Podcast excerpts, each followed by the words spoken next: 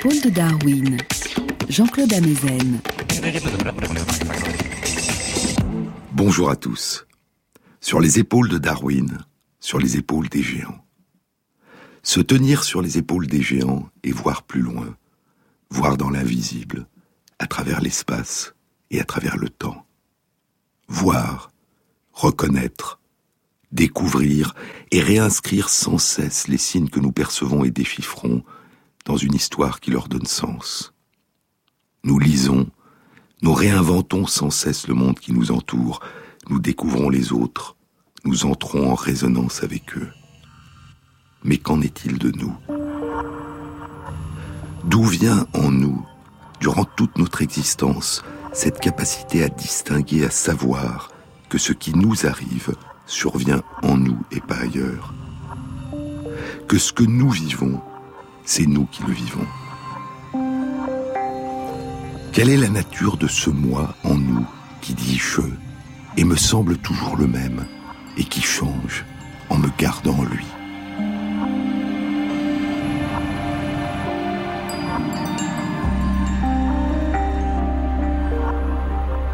Dans le bouddhisme, la notion d'un moi est une illusion, dit Cyrus faite dans La femme qui tremble.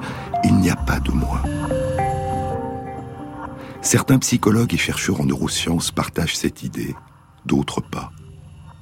Le modèle du moi qu'a élaboré Freud était complexe, dynamique, divisé en trois et provisoire. Il était persuadé que la science allait développer ses idées, et elle l'a fait, mais dans plusieurs directions contradictoires. Donald Winnicott laisse entrer un peu plus d'air que Freud dans la chambre de notre psychisme. Il pensait que nous avons tous un vrai moi et des faux moi. Nos moi sociaux ont nécessairement des dimensions fausses, le sourire poli ou le je vais bien merci en réponse au comment allez-vous? Je ne sais pas ce qu'est un moi, poursuit Cyrus Tvet. Le définir, quelle qu'en soit la signification, est à l'évidence un problème sémantique, une question de frontières et de perception. Je sens que j'ai un moi, mais à quoi correspond-il?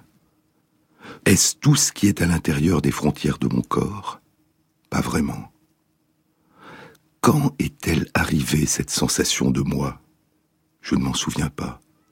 Mais je sais que l'idée de secret en fait partie. Il fut un temps où je croyais que ma mère pouvait me regarder dans les yeux et voir ma culpabilité.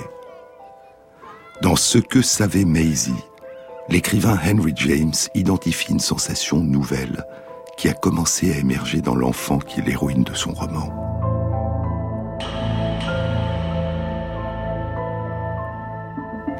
Elle avait un nouveau sentiment, écrit James, le sentiment du danger. Et face à ce sentiment, Allant à sa rencontre, un remède émergea, l'idée d'un moi intérieur, ou en d'autres termes, l'idée de secret. Maisie découvre ce lieu en nous, où nous pouvons nous retirer, le lieu où nous nous cachons sans être vus par les autres, le refuge où nous nous retirons quand nous sommes effrayés, ce sanctuaire sombre qui rend possible les mensonges, mais aussi les rêveries et les dialogues avec nous-mêmes. Les tout petits enfants racontent souvent leurs pensées à voix haute. À l'âge de trois ans, ma fille bavardait pendant qu'elle jouait. Mais plus tard, la narration cessa. Sophie pouvait jouer durant des heures en silence, absorbée, mais sans parler. Son narrateur était entré à l'intérieur. Est-ce le moment où un tournant a lieu?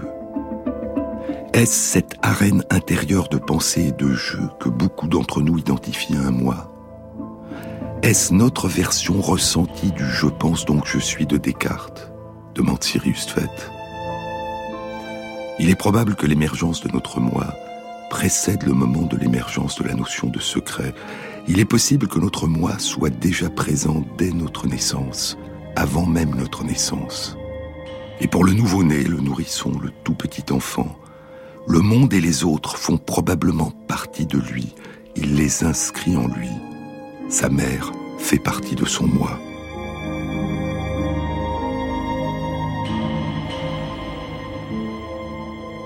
Puis, peu à peu, le monde et les autres se retireront et se sépareront de lui. Et l'enfant se réinscrira dans le monde sous une autre forme, retissant ses relations aux autres, par-delà les frontières qui semblent désormais les séparer de ce que son moi est devenu. À la fin du XIXe siècle, le médecin, philosophe et psychologue William James, le frère de l'écrivain Henry James, propose de distinguer notre moi physique, biologique, physiologique, matériel, le corps, d'un autre moi plus vaste, un moi qui dépasse de loin les frontières du corps. Dans ses principes de psychologie, écrit Sirius Tvet, William James développe une notion très large du moi, ou plutôt des moi. Cette notion débute avec le corps de la personne, puis se déplace vers l'extérieur pour inclure un moi plus étendu, un mien. Un mien qui englobe les vêtements de la personne, sa famille, sa maison, ses succès ses échecs. La conception du moi que présente James est élastique. Notre moi se rétrécit ou se déploie en fonction de notre personnalité et d'instant en instant durant notre vie. J'aime cette idée que ce mouvement est une part de ce sentiment de mon moi qui inclut d'autres. Il y a, poursuit Sirius Tvet, il y a un monde intersubjectif, empli de langage, d'images, de pensées partagées et d'autres personnes. Et je pense que nous pouvons répondre par une ouverture plus grande ou plus réduite à ces mots, à ces images et à ces personnes. Nous répondons à ce qui est au-delà de notre corps avec des sensations qui précèdent la pensée, avec une signification incarnée dans notre corps. La sensation est consciente, mais pas consciente d'elle-même. Je ne suis pas en train de me regarder moi-même, en train de ressentir. Les frontières du moi conscient sont des frontières mouvantes. C'est une question de propriété, de la part du moi et du mien. Et le moi est beaucoup plus vaste que son propre narrateur. L'incarnation, dit le neurologue et écrivain Oliver Sacks dans son dernier livre qui n'a pas encore été traduit en français, Hallucinations, hallucination.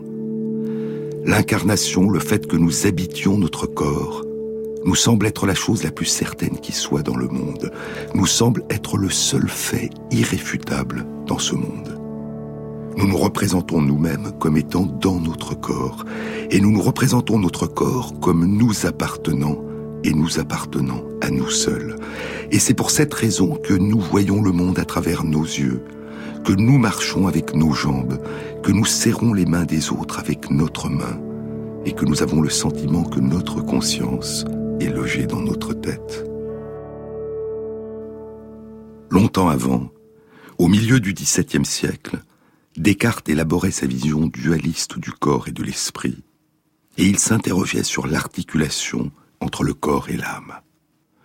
Dans ses méditations métaphysiques, dans la méditation sixième, intitulée De l'existence des choses matérielles et de la réelle distinction entre l'âme et le corps de l'homme, Descartes écrit Il n'y a rien que la nature m'enseigne plus expressément et plus sensiblement que le fait que j'ai un corps qui est mal disposé quand je sens de la douleur, qui a besoin de manger ou de boire quand j'ai des sentiments de la faim ou de la soif, et à partir de là, je ne dois aucunement douter qu'il n'y ait en cela quelque vérité.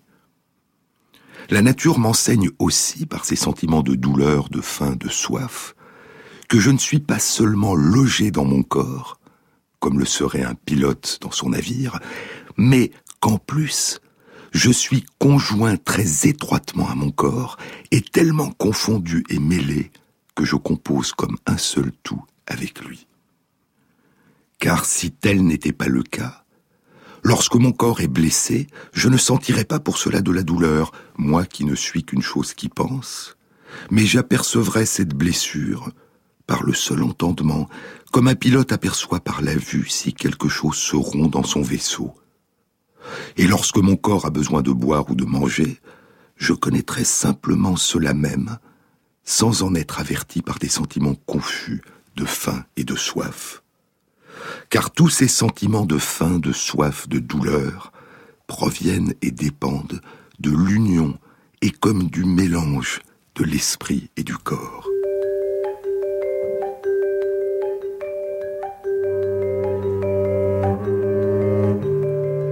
Nous sommes notre corps.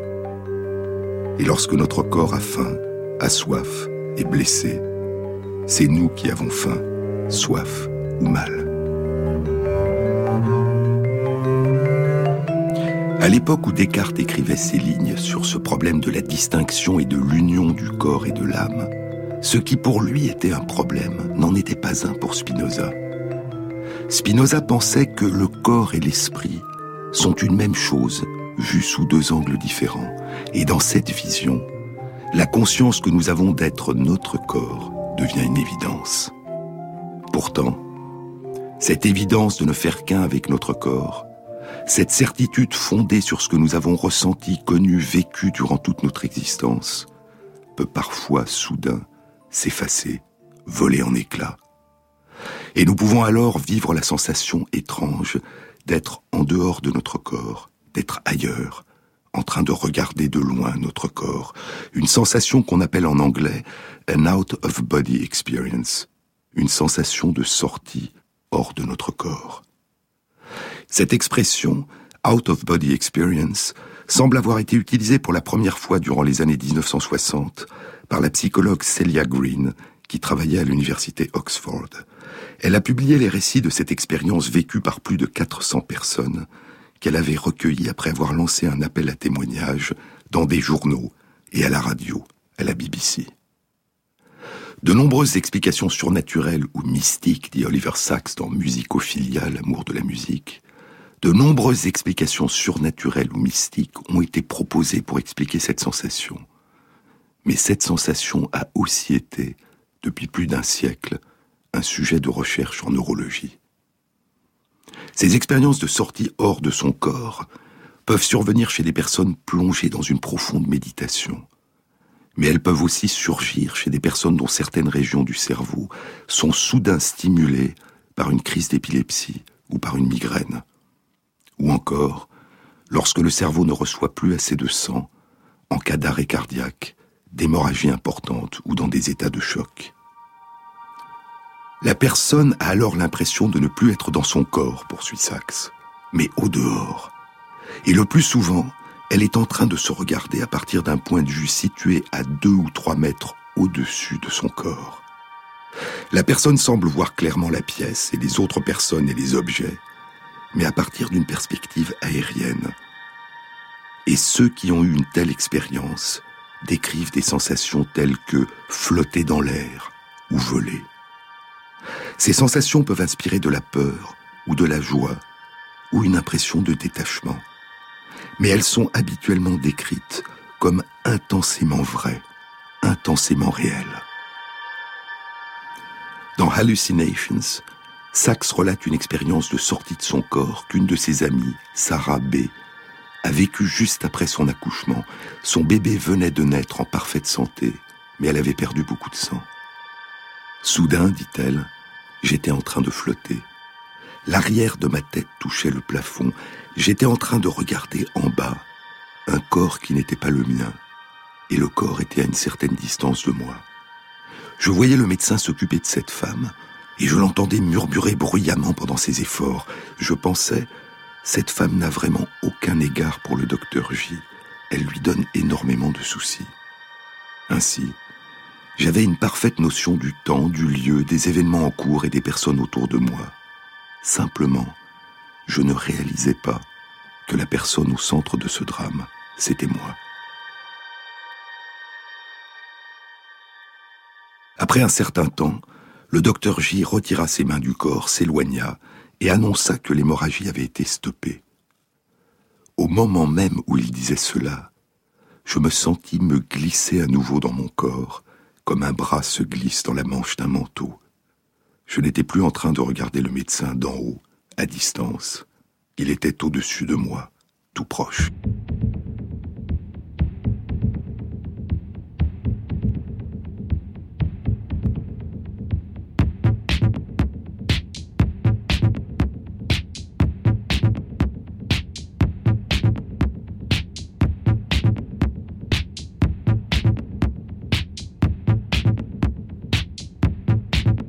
Ils attendaient dans la voiture. Ils regardaient tout droit devant. Toujours à la même place. Face au fleuve d'eau, à l'océan. Elle avait le regard éteint. Et lui les mains sur le volant. Des heures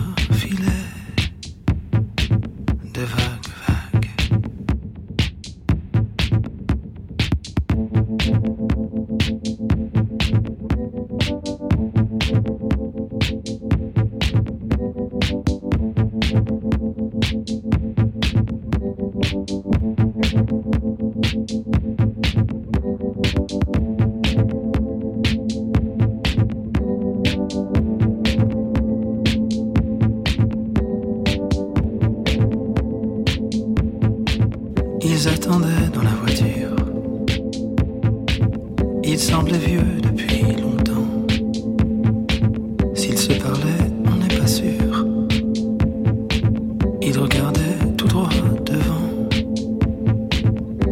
Toujours à la même place. Face au fleuve d'eau, à l'océan.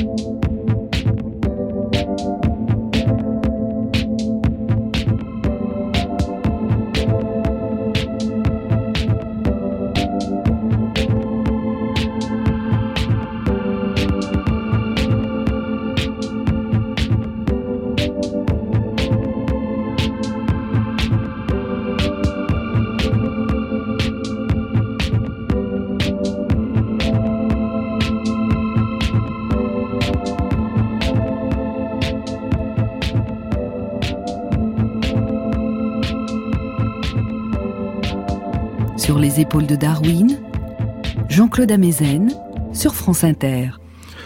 Sarah avait eu une chute importante de tension artérielle, dit Oliver Sacks, et c'était probablement le fait que son cerveau ne recevait plus assez d'oxygène qui avait causé sa sensation de sortie de son corps.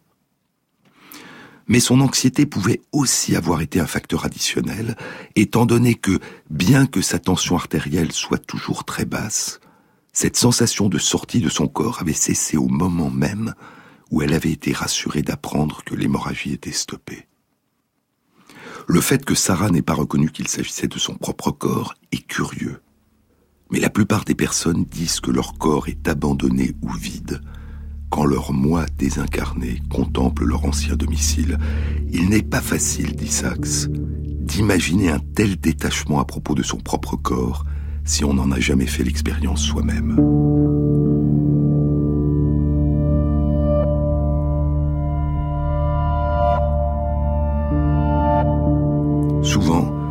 Cette sensation de sortie de son corps s'accompagne d'une sensation de grande acuité visuelle et intellectuelle. Et Sachs parle d'une autre amie qui avait ressenti qu'elle pourrait facilement résoudre n'importe quel problème. Malheureusement, ajoutait-elle avec humour, malheureusement, aucun problème ne s'est présenté à moi. De nombreux témoignages parmi ceux qu'avait recueillis la psychologue Celia Green rapportent la même impression. Mon esprit était plus clair et plus actif qu'auparavant. Et elle écrit que ces personnes avaient l'impression qu'elles pourraient trouver une réponse à n'importe quelle question qu'elles décideraient de se poser. Parfois, cette sensation de sortie hors de son corps peut survenir chez des personnes en train de vivre une near-death experience, une sensation de mort imminente. Et parfois aussi, de telles expériences peuvent causer une profonde transformation de la personne. Dans Musicophilia, Sachs raconte l'histoire extraordinaire qu'a vécu un chirurgien orthopédiste, Anthony Cicoria. C'est 13 ans plus tôt, Tony Cicoria a 42 ans. C'était un bel après-midi d'automne, écrit Sachs. Une réunion de famille dans un restaurant près d'un lac. Il faisait beau, un peu de vent, et il remarqua quelques nuages d'orage au loin qui annonçaient la pluie. Il sortit du restaurant pour appeler sa mère d'une cabine téléphonique. Cela se passait en 1994, avant l'époque des téléphones portables. Il se souvient encore de chaque seconde de ce qui s'est alors produit. J'étais en train de parler à ma mère, dit Chicoria. Il y avait un peu de pluie, le tonnerre au loin. Puis ma mère raccrocha.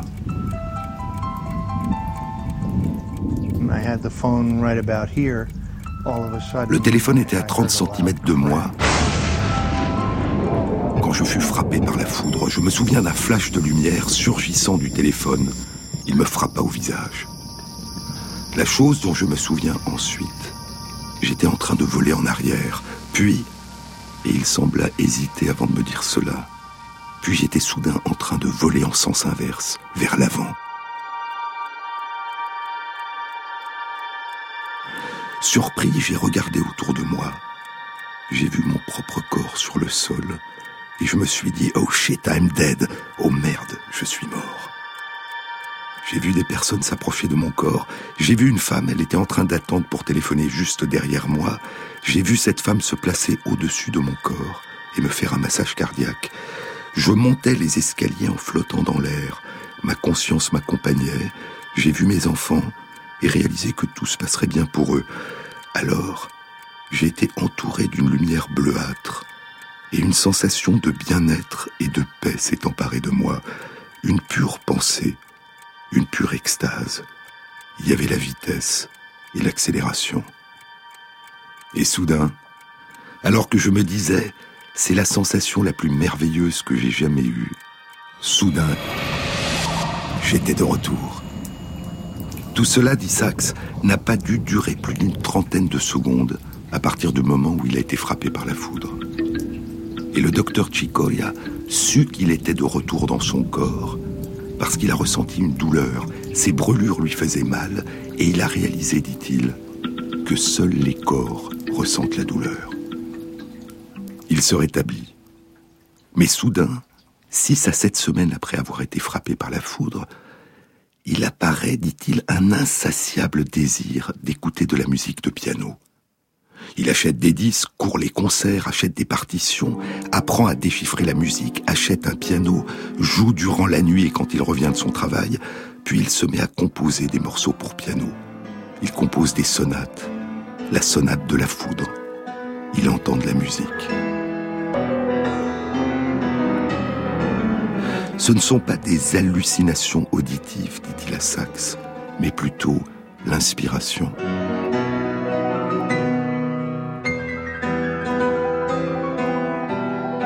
Mais revenons à la sensation de sortie de son corps. Pourrait-elle être due à l'activation d'une région particulière du cerveau? Et si oui, laquelle? Une première réponse a été publiée en 2002 dans la revue Nature par Olaf Blank et ses collègues des départements de neurologie et de neurochirurgie des hôpitaux de Genève et de Lausanne. Le sous-titre de la brève publication était la région du cerveau qui peut induire une out-of-body experience a été localisée. Pour pouvoir comprendre, il faut remonter le temps de plus d'un demi-siècle, à la période où le neurochirurgien Penfield est en train d'explorer le cerveau des patients qu'il va opérer. Souvenez-vous, je vous en ai déjà parlé.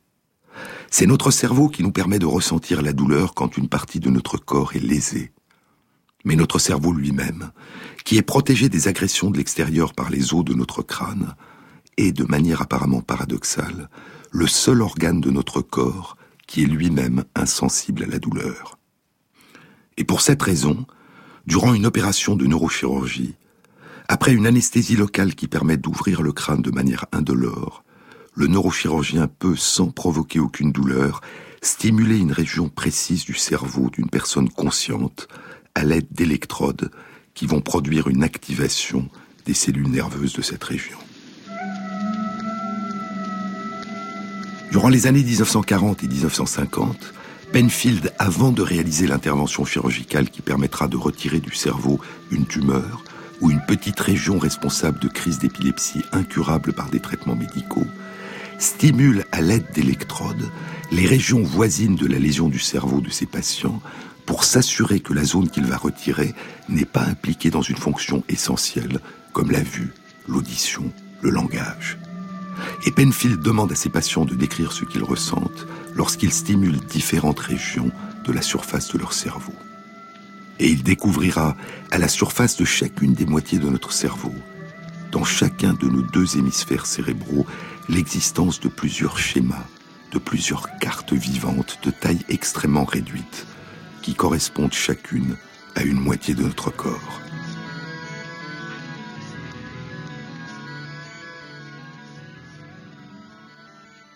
La publication d'Olaf Blank et de ses collègues dans la revue Nature en 2002 concernait une femme qui souffrait depuis plus de dix ans de crises d'épilepsie localisées et résistant aux traitements médicamenteux. Olaf Blank et ses collègues explorent son cerveau avant l'intervention chirurgicale. Et au moment où ils sont en train de stimuler à l'aide d'une électrode une région particulière de son cerveau, la patiente leur dit soudain ⁇ Je me vois d'en haut, étendue sur le lit ⁇ Elle a l'impression de ne plus être dans son corps. Elle a l'impression d'être en train de flotter à deux mètres au-dessus du lit, près du plafond.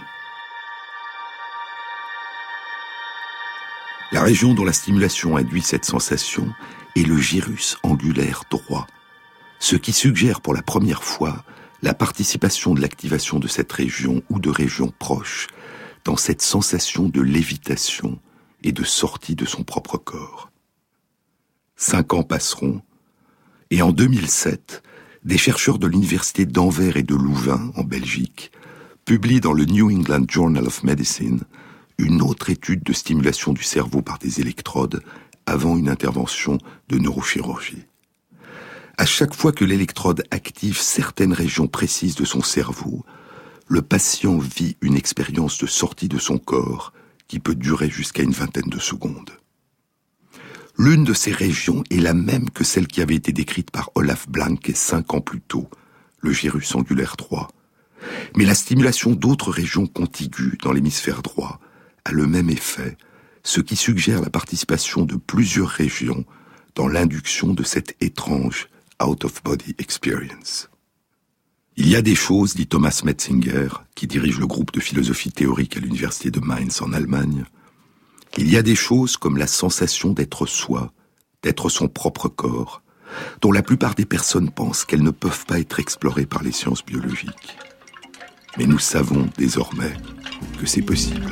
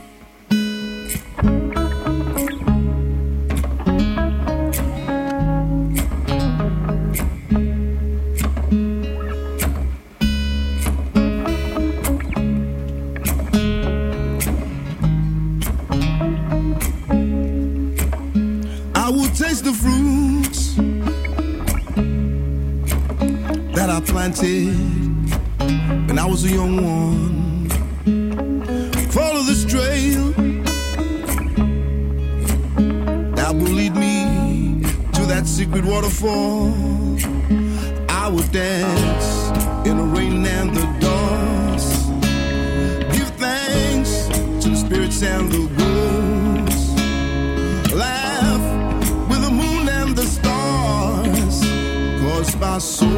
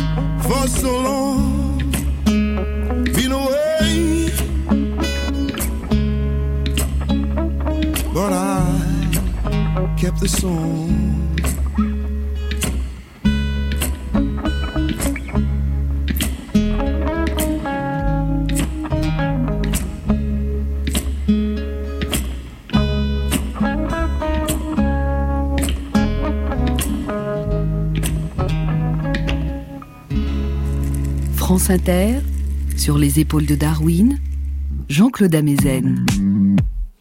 Cette sensation étrange de sortie hors de son propre corps peut être induite expérimentalement par la stimulation directe de certaines régions du cerveau par une électrode chez des patients avant une intervention neurochirurgicale. Mais elle a aussi été induite depuis cinq ans de manière beaucoup plus étonnante chez des volontaires en bonne santé en utilisant simplement des illusions. Pour comprendre la nature de ces illusions, il nous faut revenir à l'année 1998, quand Mathieu Botvitnik et Jonathan Cohen, deux chercheurs des départements de psychiatrie et de psychologie de l'Université de Pittsburgh aux États-Unis, publient dans la revue Nature une étude qui provoquera une très grande surprise. Une étude évoquant un tour de magicien, une attraction de baraque de foire. Le tour fonctionne ainsi. On demande à une personne de s'asseoir devant une table et de poser son avant-bras gauche et sa main gauche sur la table. Il y a sur la table un panneau vertical qui empêche la personne de voir ce bras. Et devant la personne, parallèlement à son bras invisible, il y a sur la table un faux avant-bras et une fausse main en caoutchouc visibles par la personne. L'expérimentateur qui tient un pinceau dans chacune de ses mains frotte légèrement, de la même manière, en même temps et au même rythme, à la fois la main gauche de la personne, que la personne ne peut voir parce qu'elle est cachée par le panneau, et la main en caoutchouc, qui elle est visible. Au bout de quelques dizaines de secondes, la personne a l'impression que la main en caoutchouc est sa main, qu'elle est touchée par le pinceau, qu'elle lui envoie des sensations tactiles. Et bien que la personne réalise qu'à l'évidence cette main artificielle ne peut être sa main, la personne a la sensation, l'illusion que cette main de caoutchouc fait partie de son corps. Cette expérience qui a été depuis reproduite de nombreuses fois a été appelée l'illusion de la main de caoutchouc. Lorsque les chercheurs demandent à la personne de fermer les yeux et d'indiquer à l'aide de l'index de leur main droite l'endroit où se trouve leur main gauche, les personnes montrent l'endroit où se trouve la fausse main en caoutchouc. En 1998, la même année où Botvinnik et Cohen publiaient leurs résultats dans la revue Nature, un chercheur de l'Université de Californie à San Diego, Ramachandran, publiait avec ses collaborateurs d'autres résultats encore plus étranges. Ils avaient réalisé le même type d'expérience, mais au lieu de caresser en même temps, au même rythme, la main d'une personne qui ne pouvait voir cette main et une main en caoutchouc, ils avaient caressé en même temps la main d'une personne qui ne pouvait voir cette main et une table. Et la personne avait eu l'illusion que la table lui renvoyait des sensations tactiles, que la surface de la table faisait partie de son corps. Les chercheurs ont mesuré à l'aide d'un petit appareil le degré de transpiration de la main de la personne. Et lorsque la main de caoutchouc ou la table était menacée, lorsque le chercheur faisait semblant de frapper la fausse main ou la table, la personne commençait à transpirer, à tressaillir, retirait brusquement sa main, retirait sa véritable main qui lui était invisible, disant ressentir une impression de danger, de douleur à venir, comme si le coup porté à la main de caoutchouc ou à la table allait la faire souffrir. Ainsi, nous pouvons, dans des circonstances particulières, intégrer ce qui ne fait pas partie de notre corps à l'image que nous nous faisons de notre corps, aux sensations que nous percevons à partir de notre corps, à la sensation qu'il s'agit de nous. On peut alors nous toucher en touchant un endroit où nous ne sommes pas. On peut alors nous menacer en menaçant un endroit où nous ne sommes pas. Nous sentons le pinceau sur notre main. Nous voyons la main de caoutchouc ou la table être caressée au même rythme par un pinceau et soudain, notre perception tactile et notre perception visuelle se croisent, se fondent, et transforment pour un temps cet objet, cette main en caoutchouc, cette portion de table, en une partie de nous, comme si notre cerveau reconstruisait en permanence une représentation de notre corps à partir de la cohérence des perceptions que nous renvoient nos sens. La plupart du temps, cette reconstruction correspond aux frontières réelles de notre corps, mais parfois, une illusion révèle le caractère mouvant, fragile, toujours recommencé, de cette sensation qui nous semble évidente, permanente, établie depuis si longtemps en nous, une fois pour toutes, la frontière entre nous et le reste du monde. Ces expériences m'ont bouleversé, dira plus tard Henrik Ersson, un chercheur en neurosciences qui travaille à l'Institut Karolinska à Stockholm. Je trouvais ces expériences fantastiques, irréelles. Ces illusions nous révèlent que nous pouvons, dans certaines conditions, intégrer ce qui ne fait pas partie de notre corps aux sensations que nous percevons à partir de notre corps, à la sensation qu'il s'agit de nous. Mais de telles illusions pourraient-elles aussi nous donner la sensation inverse d'abandonner notre corps? Neuf ans après les publications de Matthew Botvinnik et Jonathan Cohen et Ramachandran, en 2007, Henrik Ersson publie dans la revue Science un bref article intitulé L'induction expérimentale d'une out-of-body experience. L'expérience était la suivante. Les participants à l'étude sont assis sur une chaise. Ils portent des lunettes dont chacun des deux verres est relié à une caméra vidéo et les deux caméras sont placées côte à côte, à deux mètres derrière leur dos.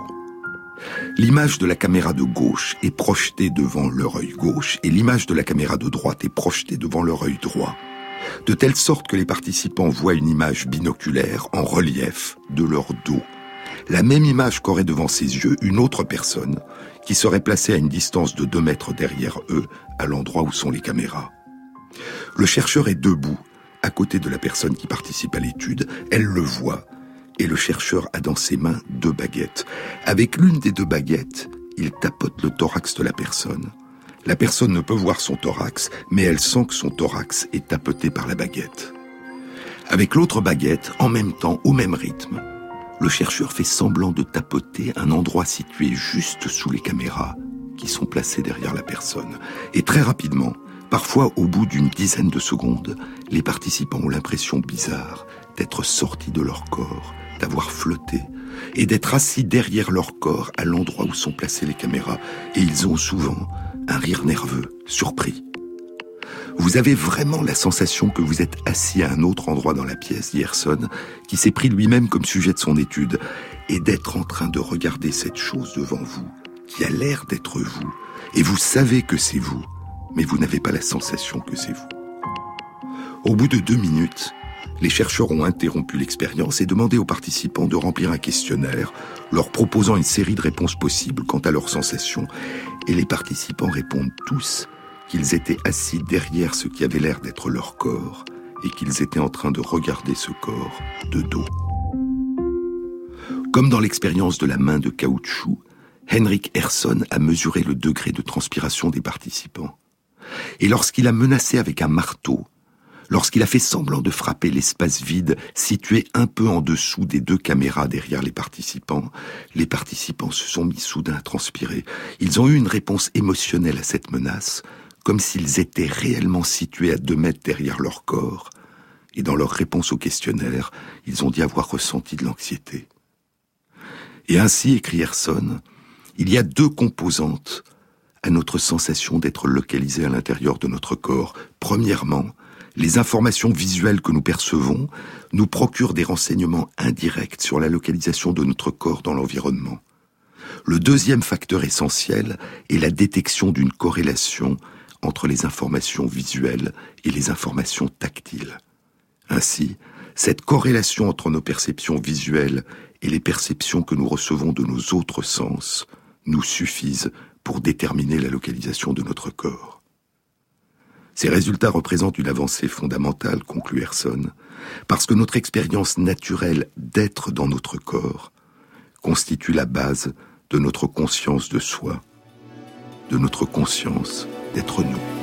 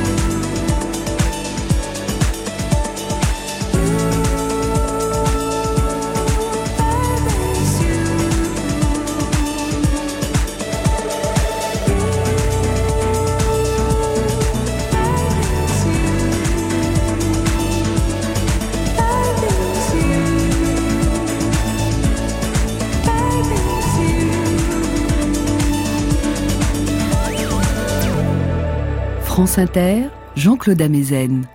Dans le même numéro de la revue Science du mois d'août 2007, où Eric Herson et ses collaborateurs publiaient leur bref article intitulé L'induction expérimentale d'une out-of-body experience, Olaf Blanke, qui avait décrit cinq ans plus tôt la première induction chez un patient avant une intervention de neurochirurgie d'une sensation de sortie de son corps par une stimulation directe d'une région du cerveau par une électrode, dans ce même numéro de la revue Science, Olaf Blanke, qui travaille maintenant dans le département de neurosciences cognitives de l'École polytechnique de Lausanne, publie avec Bigna Legenhager et ses collègues une étude qui utilise un dispositif expérimental semblable et qui rapporte les mêmes résultats.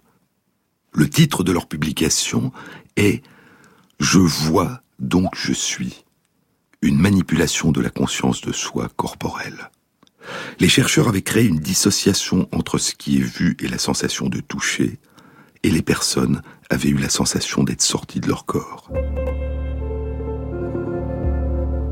Ces résultats sont frappants commentait Chris Firth, un chercheur en neurosciences de l'University College de Londres, parce que quand vous entendez parler de personnes qui ont vécu des sensations de sortie de leur corps, cela semble si profondément bizarre. Et pourtant, ces études montrent que ces sensations peuvent être induites expérimentalement en laboratoire. Ces sensations de sortie hors du corps induites au laboratoire par des illusions d'optique et de toucher n'atteignent pas l'intensité des sensations vécues par des personnes lors de situations extrêmes, comme celle de Sarah B., dont parle Oliver Sacks, ou du chirurgien Tony Chicoria frappé par la foudre. Cette sensation saisissante, qui paraît si réelle, d'avoir été complètement séparé de son corps. Mais depuis l'année 2007, Henrik Herson, Olaf Blanke et leurs collaborateurs ont continué à explorer ces illusions. En 2008, Herson et ses collègues publient dans la revue PLOS ONE une nouvelle expérience. À partir du même système utilisant des lunettes reliées à des caméras vidéo et des baguettes avec lesquelles ils touchent en même temps des personnes et d'autres objets, ils ont induit non pas une sensation de sortie hors de son propre corps, mais au contraire, l'impression de s'être incarné dans le corps artificiel d'un mannequin. Les personnes ont l'impression d'habiter ce corps artificiel. Encore trois ans, et en 2011, Erson et ses collègues publient toujours dans la revue PLOS ONE les résultats d'une étude dans laquelle les personnes ont l'impression de s'être incarnées dans une petite poupée Barbie. Lorsqu'il approche un petit objet de la jambe de la poupée, les personnes ont l'impression qu'un objet géant s'approche d'eux. Mais toutes les personnes ne ressentent pas ces sensations.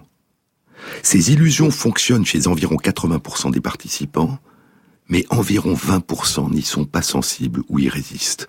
Et Erson pense que les personnes qui sont les moins sensibles à ces illusions sont peut-être celles qui ont une capacité particulièrement bonne de localiser les parties de leur corps indépendamment de la vue et du toucher, comme les danseurs ou les athlètes. Toujours en 2011, Erson est revenu à sa première source d'intérêt, l'exploration de l'illusion de la main de caoutchouc, et il a publié une étude indiquant que des personnes peuvent être persuadées transitoirement qu'elles possèdent trois mains, leurs deux mains, plus une main en caoutchouc.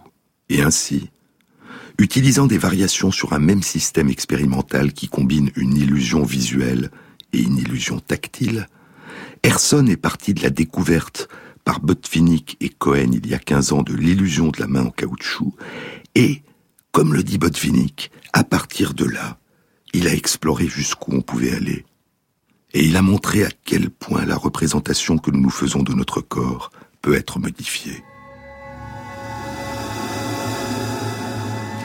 Mais quelles sont les régions de notre cerveau qui pourraient être stimulées par ces illusions visuelles et tactiles? Les études d'imagerie cérébrale, publiées en 2011 par Erson et ses collègues dans la revue Current Biology et par Blank et ses collègues dans la revue Neuron, suggèrent la participation de différentes régions du cerveau. Des régions de l'hémisphère droit, dans les études de Blank, qui incluent celles qu'il avait identifiées lors de la stimulation directe du cerveau par des électrodes, et des régions de l'hémisphère gauche du cerveau, dans les études de Erson.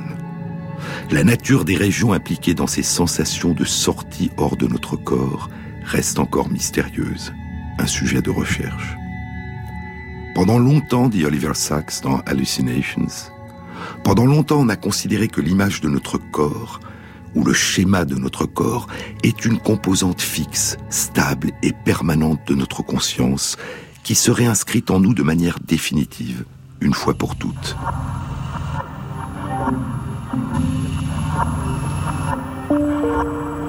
En perturbant la corrélation habituellement étroite entre la vue, le toucher et la proprioception, ces informations que nous renvoient continuellement nos muscles et articulations sur la position et les mouvements des différentes parties de notre corps, en perturbant cette corrélation habituellement étroite entre notre vue, notre toucher et notre proprioception, la représentation de notre corps qui émerge continuellement dans notre cerveau peut être facilement modifiée.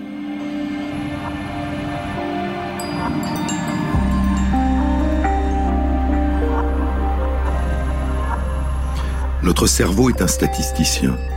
Il fait émerger en nous une réalité qui naît en permanence de probabilité, de corrélation. Si ce que nous dit notre vue et notre toucher, notre proprioception et notre système vestibulaire, qui nous renseigne sur notre position par rapport au sol, sur notre équilibre, si ce que nous disent nos différentes perceptions n'est pas la même chose, n'est pas congruent et dissocié, alors une relation que nous avons eue avec notre corps durant toute notre existence peut soudain se défaire.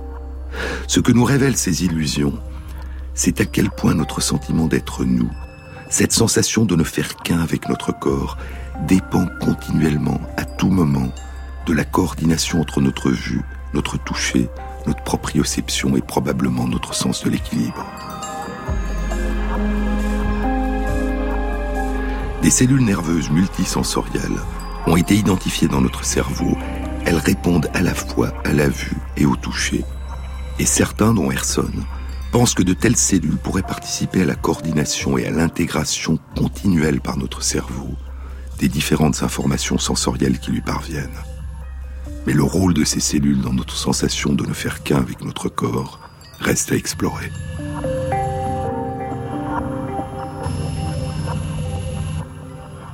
Les études dont je vous ai parlé aujourd'hui nous renseignent sur les mécanismes qui pourraient être impliqués dans ces sensations étranges de ne plus habiter notre corps ou d'habiter un autre corps que le nôtre.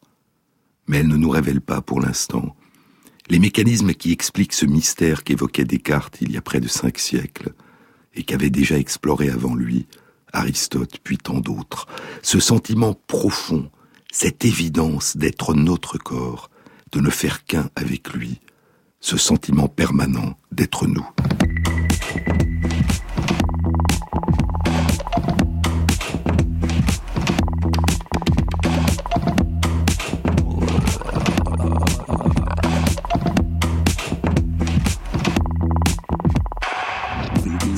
A été réalisée par Christophe Imbert avec à la prise de son Basile Bocquer, au mixage Yann Bouillot et Thierry Dupin pour la programmation des chansons. Et merci à Christophe Magère qui intègre sur la page de l'émission sur le site franceinter.fr les références aux articles scientifiques et aux livres dont je vous ai parlé. Bon week-end à tous, à la semaine prochaine.